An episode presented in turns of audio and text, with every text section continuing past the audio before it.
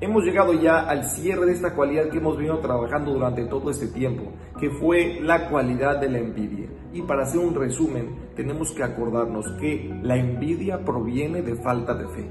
¿Por qué? Porque tienes que tener emuná, tienes que tener fe, que Boreolam te manda todo lo que necesitas tener. Si lo necesitas, te lo manda Boreolam. Y si no te lo está mandando, es porque no lo necesitas. Y no solo que no lo necesitas, es que si te lo manda, te estorba. Entonces hay que trabajar nuestra mona. Boreolam nos ama, nos adora y Él sabe justo lo que necesitamos y por eso nos manda lo que nos manda. Aparte tenemos que saber otra cosa, que cuando nosotros envidiamos lo que tiene el otro, no solamente que no lo conseguimos, sino que lo que tenemos lo perdemos.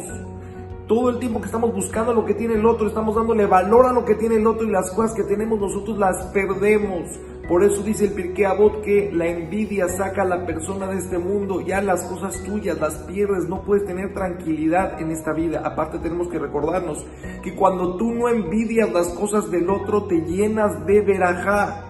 Entonces te causas más verajá a tu vida. Y también vimos uno de los puntos que cuando tienes envidia es un indicador que te falta superación. Boreolam creó ese, ese sistema, ese foquito que te está indicando, tienes que superarte, tienes que superarte y por eso estás sintiendo esa envidia. Otra cosa que vimos es que tienes que tener mucho cuidado de no causarle envidia a los demás, porque si tú causas envidia a los demás, te echan el Ainara y en ese momento se despierta un juicio en el Shabaim que van a evaluar si lo que te están dando mereces que te lo continúen dando o que te lo quiten. Entonces, si tú ayudas a los demás, si no ostentas lo que tienes, te, te proteges de que la gente no envidie tus cosas. Y otra cosa muy importante, todo lo que queremos es ser felices. Todos buscamos ser más felices en la vida.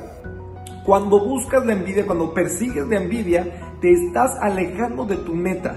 Tu meta es ser feliz y por medio de envidiar solamente te causas más infelicidad.